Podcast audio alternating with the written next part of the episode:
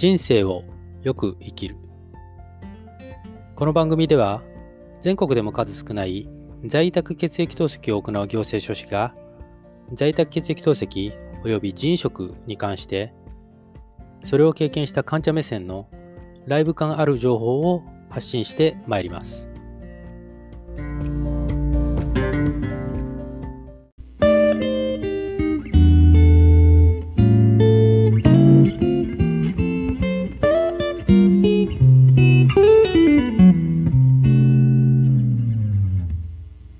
皆さん、こんにちは、こんばんは。おはようございます。人生をよく生きる。本日は2021年2月の25日、木曜日になります。前回の放送、2月の18日でしたので、え私の怠慢により1週間空いてしまいまして申し訳ございません。で、本日お話しするテーマですけれども、えー、ちょっと人食に関してお話ししようかなと思っています。えー、移植人が廃絶したわけですね、私の場合はね。で、えー、このように移植人を廃絶となった、えー、私のような生体人移植のレシピエントですね。レシピエントの今思う本音の部分を、うん、少し、掘り下げてお話ししようかなと思っています。えーまあ、このようなことを考ええーまあ、ブログ等々で、うん、まとめるきっきっかけになったのはですね、え、ー、と、とある人食患者、レシピエントさん、まあ、現在も、えー、ちゃんと生着を、食人が生着していてですね、20年ぐらいになる方なのかな。で、その方のとあるツイートを見たのがきっかけでした。で、その方は、うーん、ま、全くね、その、対はないということは重々承知はしてるんですけど、あの、ツイートの中で、えー、移植人がね、うんまあ、機能しなくなったということを、移植人がダメになったって表してたんですよね。で、まあ、繰り返しになりますけど、その方には全く対はないということは重々承知してるんですけど、ちょっと個人的にはね、ちょっと触れずにはいられなかったというのが本音で、で、まあ、直接的にね、えー、その方のツイートをリツイートするようなことはしませんでしたけど、このように私はツイートしました。えー、私は移植人が、えー、機能不全となったことを表するに、ダメになったという表現は使わないようにしていますと。廃絶、うん、機能不全。で、この言葉が適さない場合であっても、機能しなくなったというふうに言いますと。自業自得で文字通り移植人をダメにするレシピエントも一定数いるでしょうが、ダメという言葉は、ドナーである母に申し訳ない気がしますと、点々点というツイートをしました。うーん、まあ、在宅血液透析というね、現在の透析環境に一定の満足を得ている一方で、うん、せっかくね、母からもらった腎臓というのが、今は機能していないという現実が、あ頭からね、うん、ひとときも離れることはありません。これは事実ですね。まあ、そのダメになったという件、その言い方なんてどうでもいいじゃないって、えー、考える方、もちろんいらっしゃると思いますし、まあそこは人それぞれなんでね、えー、まあ、いろんな方がどう考えるかっていうのは、まあ、それはどうとも思わないんですけど、うーん、私個人としてはね、母からいただいた腎臓というのがダメになったって言えないし、うーんダメになったっとは言い難いんですよね。考えないし。そういうふうにも考えないし。うん、むしろ、その十分すぎるぐらいの役目を果たしてくれてありがとうという気持ち、その事実、その気持ちしかないんですよね。うん、これが本音です。偽らざる本音です。なので、まあ、これを機会にね、まあ、今一度、うん、移植人廃絶となった生体人食レシピエント、まあ私ですね。私の心理というものにフォーカスした、お話をしようかと思いますので、お付き合いのほどよろしくお願いいたします。では参りましょう。移植人が廃絶となった人食レシピエント、私以外の、うん、方の症例がないのかなということで、いろいろググっていたらですね、えー2014年の2月に開催された第25回日本サイコネフロロジー研究会というのがあったようで、で、その演題に腎移植から透析再導入となった患者さんの症例が、えーございましたので、えーその中の2例ほどここでご紹介しようかと思っております。まず1例目ですけれども、うんで男性の方ですね、30代の男性かな。で、えーと生体腎移植後の血液透析再導入、これを受け入れ拒否したレシピエントの話ですね。で、まあ、その方は、まあ、えっ、と、うん、10代で血液透析を導入されて、で、その後生体腎移植をするも30代で透析再導入されたということだそうです。で、施設の外来で、えーで、維持血液透析を開始したんですが、透析をこう、患者さんの自己判断でね、たびたびスキップしていたようです。で、そうこうしているうちに緊急入院となってしまってですね、で、その際は実に8週間透析を中断していたということです。透析をしてまで生きる意味がわからない。等々否定的な発言も見られたそうです。えー入院のさなく外出してね、えー外出してしまって、そのままあ病院に戻らず自主退院してしまったこともあったそうです。で、その後も外来受診せずに、うん医療スタッフとの連絡も取れなくなったということだったそうですが、数週間後に、えーまあ、呼吸が苦しくなったということで受診をして緊急透析をしたと。うーん、今まで感じたことのない苦しさがあったということだったそうですね。うーん、まあ、従って、従ってというか、まあ、嫌がおうでもということなんですかね。まあ、徐々に透析再導入という現実を受け入れる姿勢が見られるようになったそうですね。まあ、現在、まあ、その2014年のね、あの、カンファレンスでの話なので、今現在2021年どうかは知りませんけども、えっ、と、精神科と透析のスタッフが連携フォローしながら、週3回の維持血液透析を安定的に実施しているんだそうです。うん。で、えー考察としてね、まあ、うん、総まとめみたいなことですかね。で、考察として述べられていた内容、ちょっとそのまま引用しちゃいますね。ちょっと読みますと、再導入後も持尿があり、過去注略しますね。危機的な状況も見られなかったため、本人は透析の必要性をそれほど感じていなかったと思われる。しかし、移植人機能低下が進行するにつれ、今までにない苦しさを体験し、死への恐怖を感じたことが、透析の必要性を自覚するきっかけになったと思われる。と結んでおります。はい。これが1例目です。ではもう一つの症例をご紹介いたします。このケースはえー30代の女性ですね。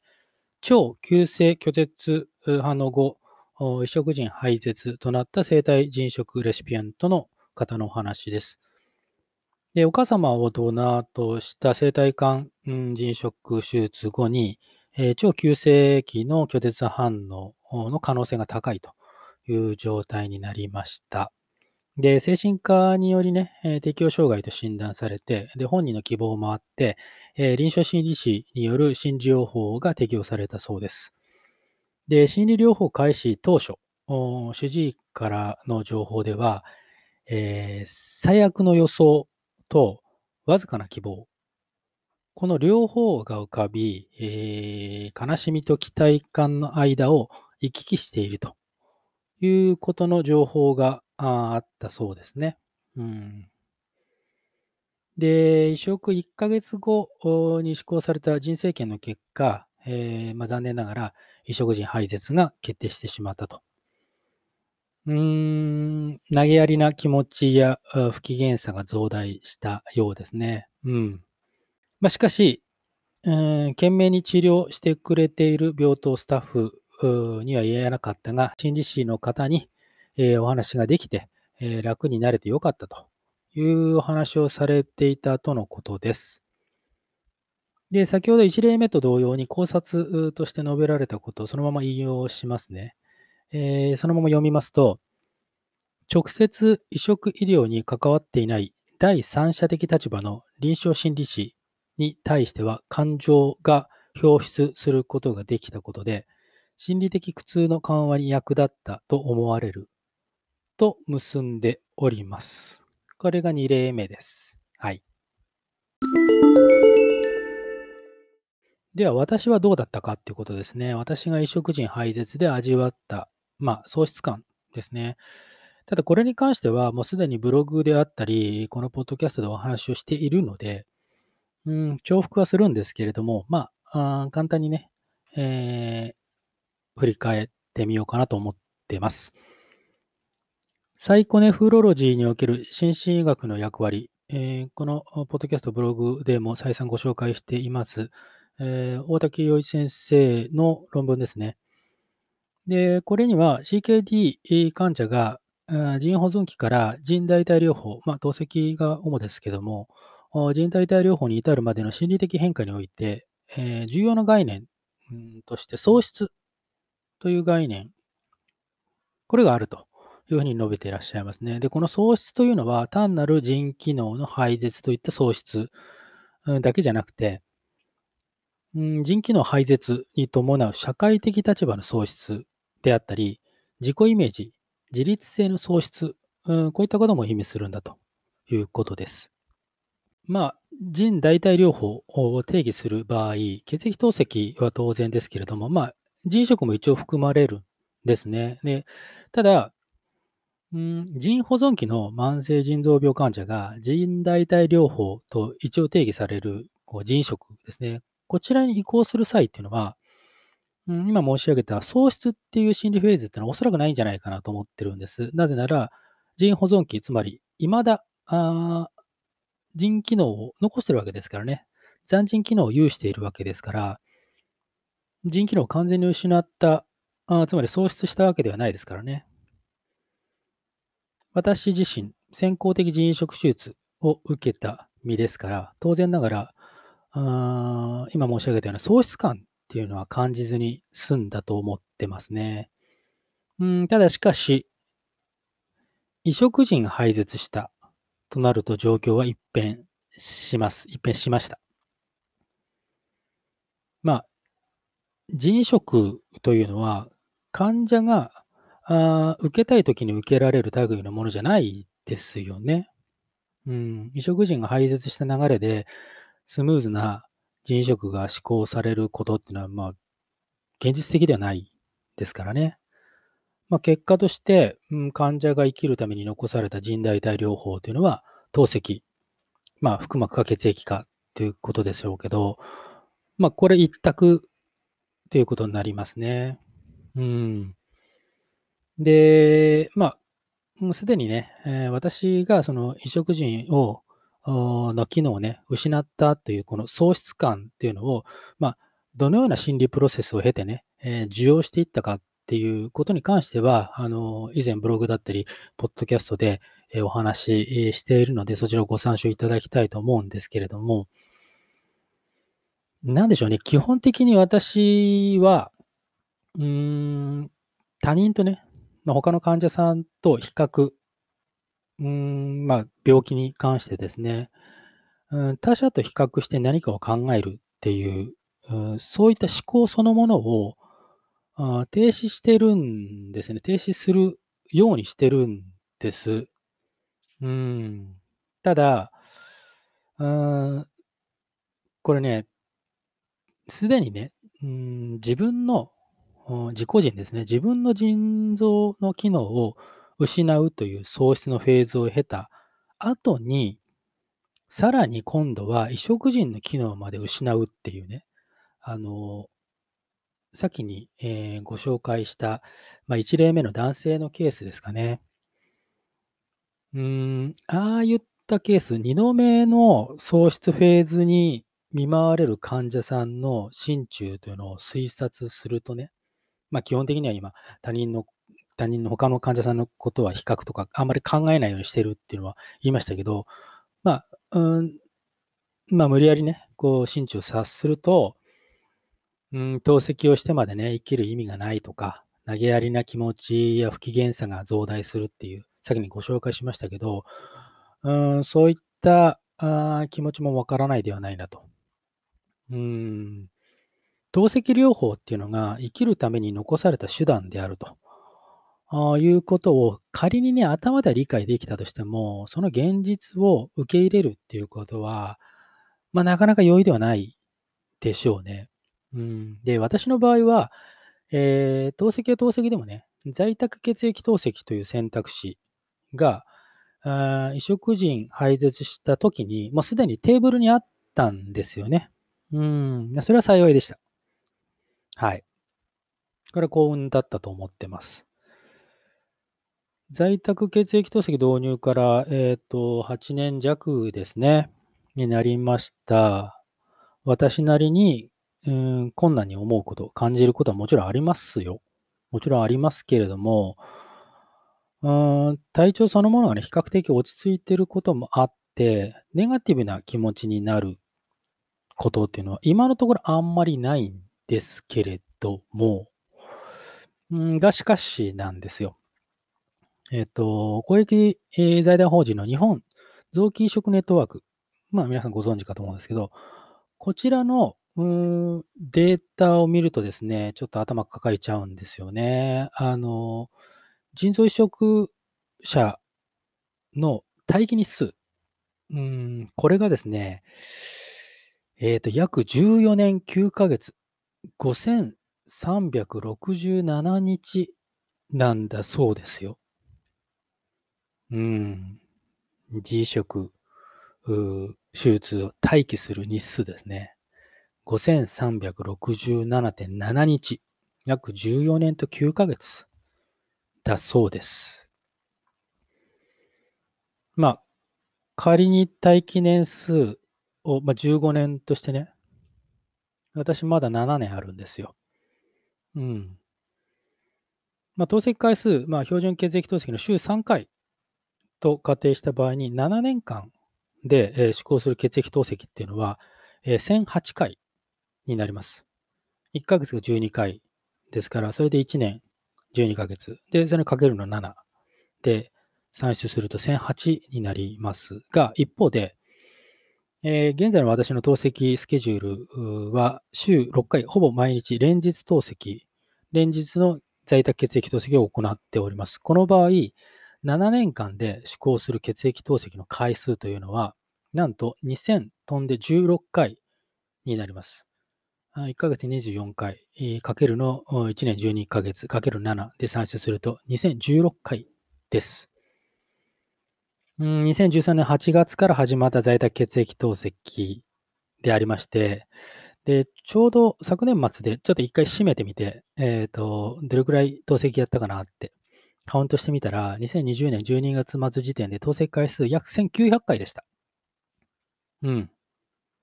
1900回。まあ、今年の5月か4月の末ぐらいには2000回いきそうな感じなんですけれども、まあ、それを置いといて、検診移植の手術が受けるまで、あと2000トンで16回の血液透析をやるということを考えるとですね、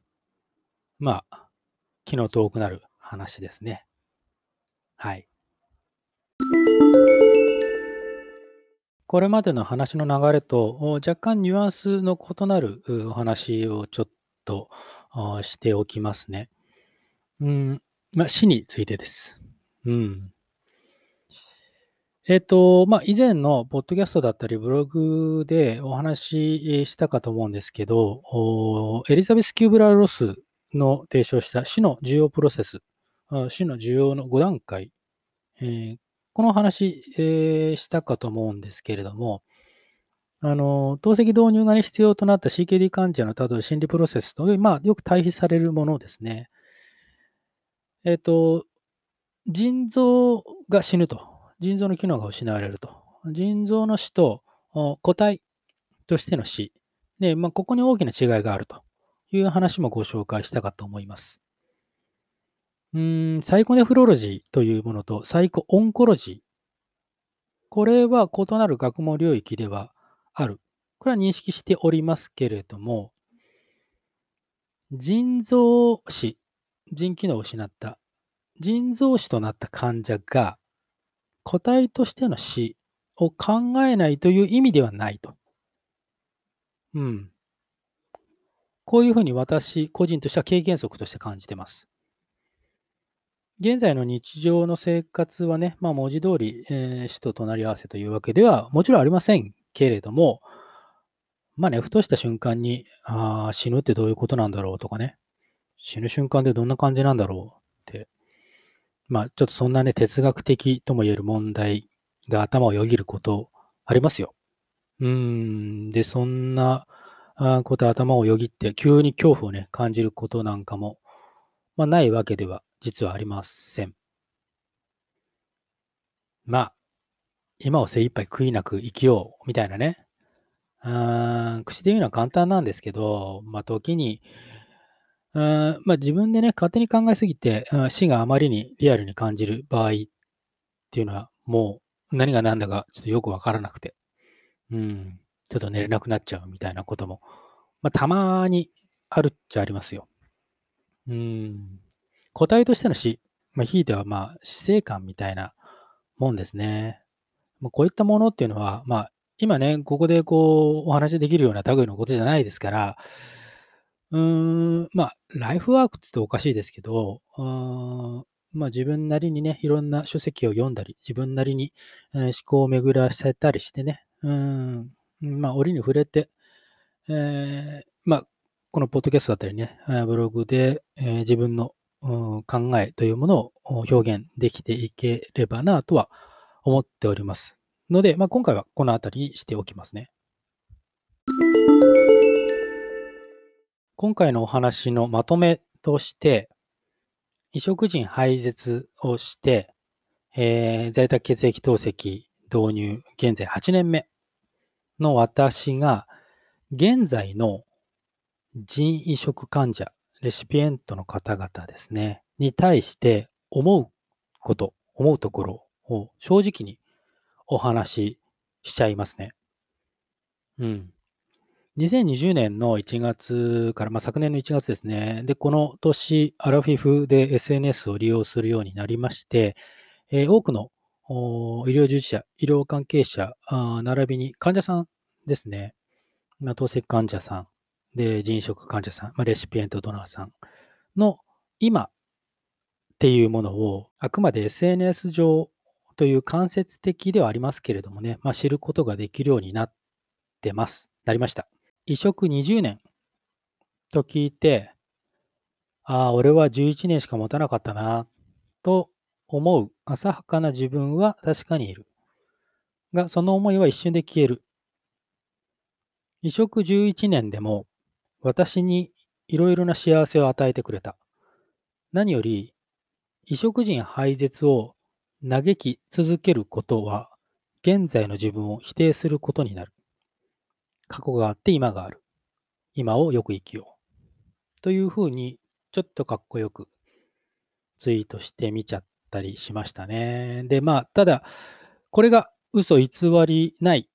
えー、私の今の心境です。その、現在ね、生体腎食手術を受けられて、えー、その移植人が生着をされているレシピエントの方々に対しての本当に嘘偽りない心境です。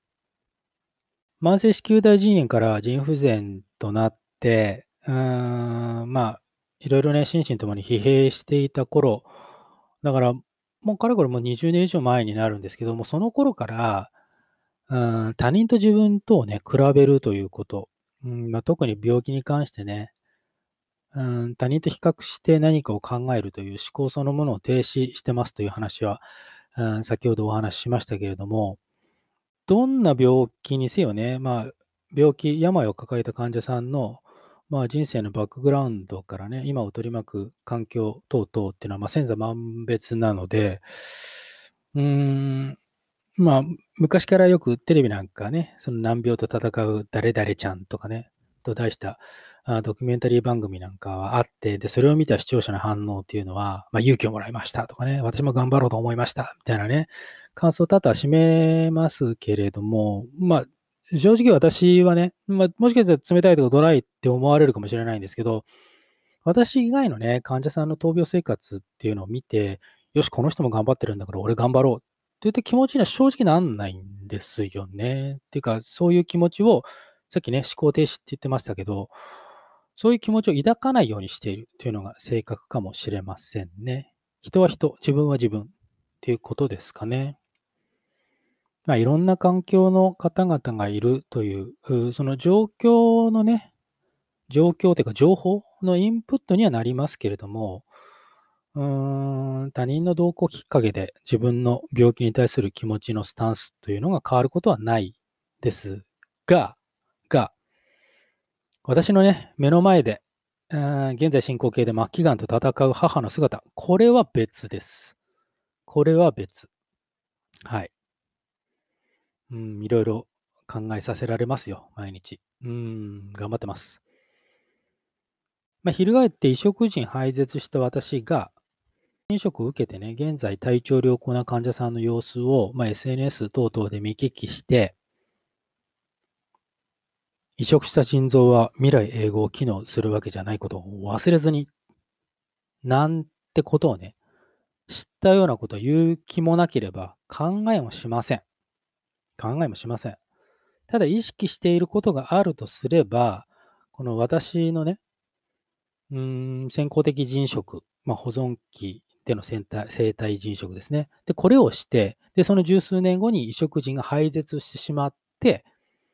えー施設血液透析を経ずに在宅血液透析を導入したっていう、これらをセットとして考えたときに、決して多くはない症例ではあるなと、我ながら思うわけです。うん、そうであるならば、うーん、私自身でね、えー経験してきたこと、で、感じてきたこと、で、そして、まあ、現在進行形でね、経験していること、感じていることっていうのを、なんだろうな、医学的な専門的領域からではなくてね、一患者っていう、まあ、裾野の部分っていうのかな。うん、そこから、まあ、言うならば参考資料としてね、情報発信していこうと。うんまあ、そこに一定の意味はあるかなということですよね。まあ、現在、あらゆる分野で情報は溢れていてね、その中に、ま、正しい情報もあれば、あの、誤った情報もあるわけですよ。うん、ただ、問われるのは、その情報が溢れてる情報型の状況下にあって、で、受け手がね、何をどうピックアップして、で、受け手なりにどう消化するかですよね。うん、そこが問題だと思います。ただ、あまりにね、その、現状、私のこの超ニッチな領域についてはね、あの、情報はあるに越したことはないとは思ってるんです、個人的にはね。まあ、何せ、透析患者全体の0.2%しかないわけですから、その中で、うん、今の私のようにこういうふうに積極的に情報発信をしているっていう方、そんなに、まあ自分でもなんですけど、いらっしゃらないんじゃないかと思ってるんです。うん。まあその意味でね、これからも、まあできるだけメンタルは、できるだけニュートラルな状態で、まあ正確な情報、まあ経験談は含みますけどね、そういった、えー情報の発信に努めてまいりますので、えー何卒お今後ともお付き合いのほどよろしくお願いいたしますという言葉で、えー今日のお話を締めたいと思います。最後までご清聴ありがとうございました。